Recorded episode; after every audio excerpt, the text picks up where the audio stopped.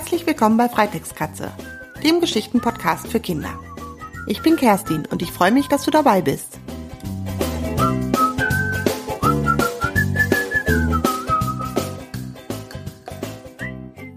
Willkommen bei Episode 5. Hier ist wieder deine Kerstin.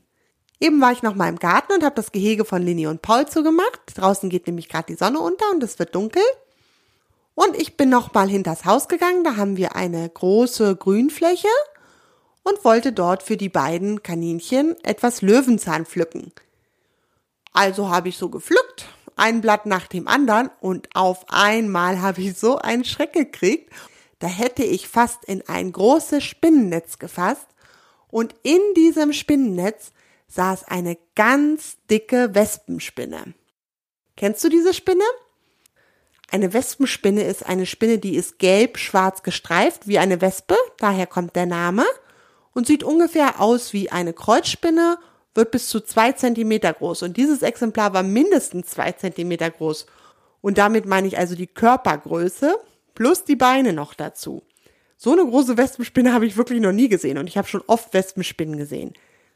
Und diese Wespenspinnen, die spannen zwischen hohen Gräsern ihre Netze und fangen damit Grashüpfer. Grashüpfer sind so ihre Hauptnahrung. Ich bin immer wieder fasziniert, was für Tiere wirklich auf so einer Wiese leben. Wie gesagt, ich wollte einfach nur Löwenzahn pflücken und dann sitzt da so ein spannendes Tier, was wirklich sehr faszinierend und beeindruckend aussieht. Und ich kann dir nur empfehlen, wenn du draußen unterwegs bist, auch mal auf einer Wiese, mal die Augen offen zu halten, ob du auch mal so eine Wespenspinne siehst. Damit du mal weißt, wie der aussieht, habe ich auch ein Foto gemacht auf meinem Blog unter www.freitextkatze.de slash Episode 5 findest du zusätzlich zu dem Text zu der heutigen Episode auch ein Foto von der Wespenspinne.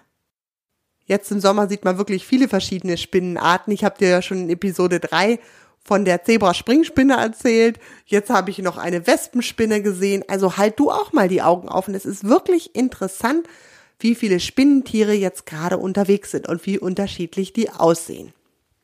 Jetzt geht's aber weiter mit einer neuen Geschichte vom kleinen Buschibau.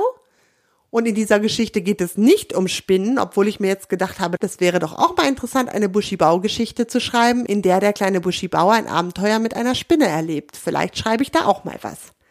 Aber nicht in dieser Geschichte. Diese Geschichte heißt Der kleine Buschibau und die Haifischinsel. Also, es geht heute um einen Hai und nicht um eine Spinne. Kannst du dich noch dran erinnern, dass Theo und Kunibert die Abenteuerzentrale entdeckt haben. Und genau dort kommt heute ein Notruf an. Und jetzt legen wir mal los. Der kleine Buschibau und die Haifischinsel. Kapitel 1 Der Notruf. Knister, knaster, ratatata, tönt es in der Abenteuerzentrale. Was ist denn mit dem Funkgerät los? fragt der kleine Buschibau Theos seinen besten Freund Kunibert. Keine Ahnung, das Geräusch habe ich auch noch nie gehört, antwortet Kunibert. Kunibert und Theo sind Buschibaukinder. Sie wohnen in einem Vulkan in Italien. Theo ist Abenteurer und reist gerne in der Welt herum. Das ist sehr untypisch für einen Buschibau. Deshalb bleibt Kunibert am liebsten auch im Vulkan.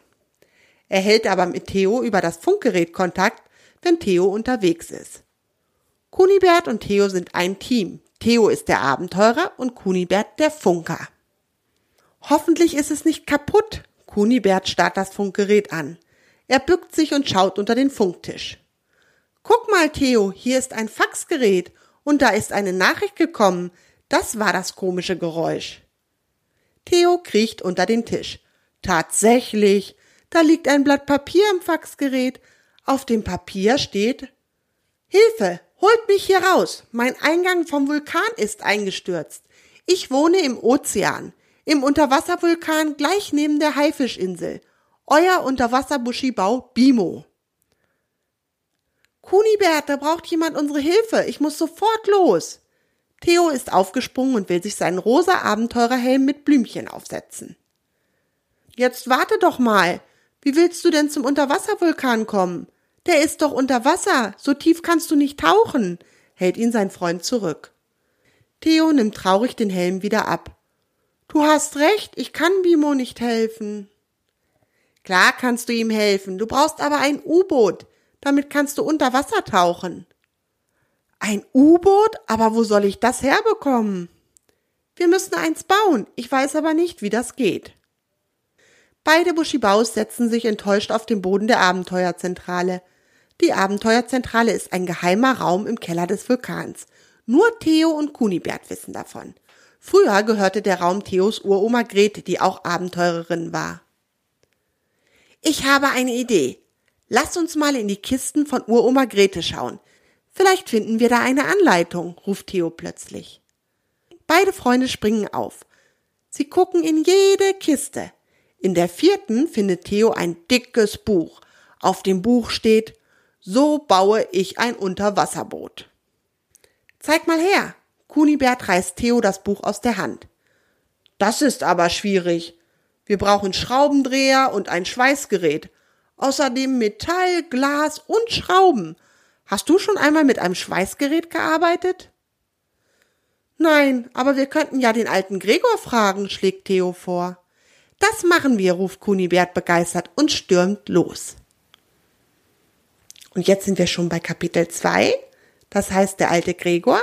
Ich weiß nicht, ob du dich noch dran erinnern kannst. Der Bastelkeller vom alten Gregor ist im gleichen Kellergang wie die Abenteuerzentrale. Und weiter geht's. Einige Minuten später stehen Theo und Kunibert außer Atem vor einer großen Holztür. Der alte Gregor hat seinen Bastelkeller ganz in der Nähe von der Abenteuerzentrale. Klopf, klopf, klopfen beide Buschibaus an Gregors Kellertür. Wer stört? grummelt es hinter der Tür. Wir sind es, Theo und Kunibert, antworten beide zaghaft. Ach so, ihr Jungs seid das. Na dann kommt mal rein. Ich dachte schon, mein Nachbar klopft. Wisst ihr, der will, dass ich eine Verbindungstür zwischen unsere Wohnhöhlen baue. Das will ich aber gar nicht. Bei denen riecht es immer so nach alter Suppe, erklärt Gregor sein Gegrummel. Theo und Kunibert gehen in Gregors Bastelkeller. Überall steht Werkzeug herum. Mitten im Raum steht eine große Steinskulptur. Die baue ich für meine Frau zum Geburtstag. Eine Skulptur aus Stein, die aussieht wie sie, erklärt Gregor stolz. Oh, die ist wirklich sehr schön, meint Theo. Dann platzt er heraus. Gregor, kannst du uns helfen, ein U-Boot zu bauen? Gregor guckt Theo erstaunt an. Dann lacht er los. Ach so, du meinst zum Spielen. Klar kann ich das. Theo und Kunibert schauen sich an. Klar, zum Spielen, flunkert Theo. Aber es soll so echt wie möglich sein. Er will bloß nicht verraten, dass sie wirklich damit tauchen wollen, sonst hält Gregor sie noch davon ab. Kunibert reicht Gregor das Buch. So soll es aussehen. Gregor blättert die Anleitung durch. Kinder, so geht das nicht. Diese Materialien habe ich nicht. Man braucht dafür eine Glasscheibe und rostfreie Schrauben. Die gibt es nur auf dem Schrottplatz von Sina Einauge. Sina Einauge? Entsetzt sehen sich Theo und Kunibert an. Tief im südlichsten Zipfel des Vulkans liegt ein Schrottplatz. Er gehört einer Bushibaufrau, die nur ein Auge hat. Sina Einauge. Angeblich verlor sie das andere Auge bei einem Kampf mit einer Schlange. Die Schlange hat den Kampf wohl nicht überlebt. Gibt es denn keine andere Möglichkeit? Vielleicht besitzt noch jemand anderes Glas und Schrauben, fragt Kunibert hoffnungsvoll. Nein, glaubt mir, Jungs, wozu braucht ein Buschibau Glas und rostfreie Schrauben? So etwas Seltenes gibt es nur bei Sina Einauge. Aber das wird ja nur ein Spielzeug-U-Boot. Dann brauchen wir kein Glas und keine rostfreien Schrauben. Schaut euch in meinem Keller um. Ihr könnt alles benutzen, was ihr findet. Ach, Gregor, stammelt Theo herum. Wir können doch mal zum Schrottplatz hingehen, bitte. Nein. Erstens ist er viel zu weit weg und zweitens habe ich keine Lust, mich erschrecken zu lassen, lehnt Gregor ab. Wieso denn erschrecken lassen? wundert sich Theo. Na, jeder weiß doch, dass Sina ihre Kunden erstmal ordentlich erschreckt, bevor sie ihnen etwas verkauft. Und dann soll sie auch noch sehr unhöflich sein. Auf so etwas habe ich keine Lust. Das stört mich nicht. Schließlich bin ich Abenteurer, antwortet Theo. Er schnappt seinen besten Freund an der Hand und zieht ihn auf den Gang hinaus. Dann rennen beide los. Jungs, jetzt wartet doch mal, lasst das lieber, es könnte gefährlich werden, ruft der alte Gregor den Buschibaukindern noch hinterher aber die beiden sind schon nicht mehr zu sehen. Kapitel 3 Sina Einauge Ich kann nicht mehr, lass uns eine kurze Pause machen, bittet Kunibert den kleinen Buschibau Theo. Sie sind jetzt schon zwei Stunden durch den Vulkan gelaufen. Hoch und runter und von links nach rechts. Kunibert hat schon einen ganz trockenen Hals vor Durst. Theo aber scheint gar nicht müde zu sein. Er ist wirklich ein geborener Abenteurer. Seine Nase ist auch schon wieder leuchtend grün, ein Zeichen dafür, dass seine Abenteuerlust erwacht ist. Wir sind doch gleich da, der Schrottplatz muss gleich hinter der Kurve liegen, ermutigt Theo seinen Freund. Als sie um die Kurve biegen, bleiben beide erschrocken stehen. Vor ihnen liegt eine riesige Höhle. Die Decke sieht unerreichbar aus. Mitten in der Höhle erhebt sich ein gewaltiger Berg aus Schrott. Vorsichtig schleichen die beiden Buschibaus Richtung Schrottberg. Uah, uah, uah, uah, erklingt es hinter einer alten Schubkarre. Dann wackelt die Schubkarre und rutscht den Schrottberg hinab, genau auf Theo und Kunibert zu. Vorsicht! schreit Theo und wirft sich im letzten Moment gegen seinen Freund. Die Schubkarre knallt direkt neben ihn auf den Boden. Boah, uh, ertönt es jetzt ein Stück näher. Eine alte, schwielige Hand schiebt sich langsam hinter einem Schrottstück hervor. Theo, lass uns abhauen, schnell, bittet Kunibert seinen Freund. Aber Theo bleibt gebannt auf dem Boden der Höhle sitzen. Jetzt erscheint ein zerzauster Körper hinter der Hand. Es ist Sina ein Auge. Über einem Auge hat sie eine Augenklappe. Sie wackelt auf Theo und Kunibert zu. Ah, uh, ertönt es aus ihrem Mund, der voller gelber Zähne ist. Hör auf, uns zu erschrecken.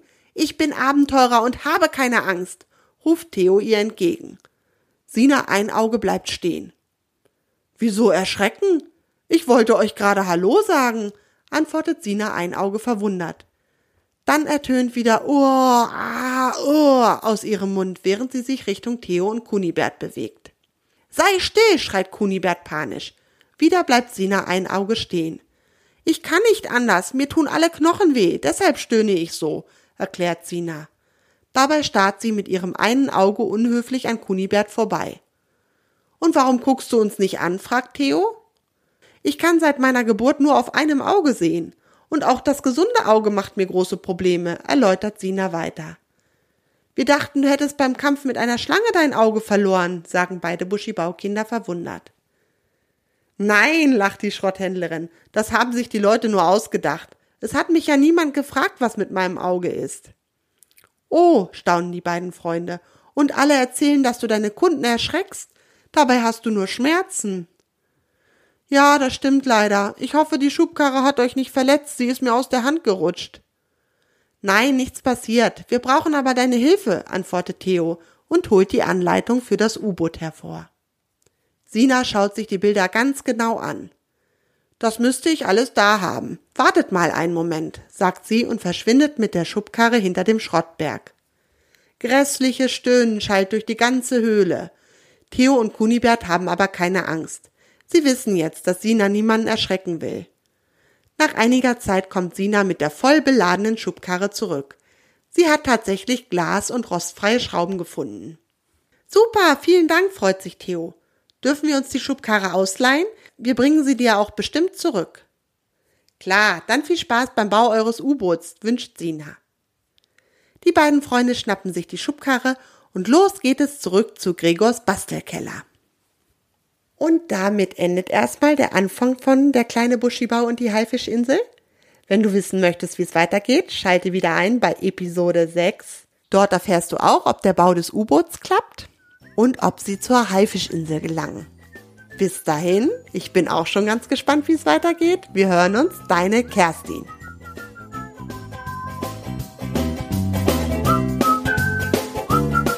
Möchtest du dich an den Geschichten bei Freitextkatze beteiligen? Dann abonniere meinen Blog unter www.freitextkatze.de. So erfährst du immer, wenn es eine neue Mitmachaktion für dich gibt. Und wenn dir meine Geschichten gefallen, würde ich mich riesig über eine Bewertung bei iTunes freuen.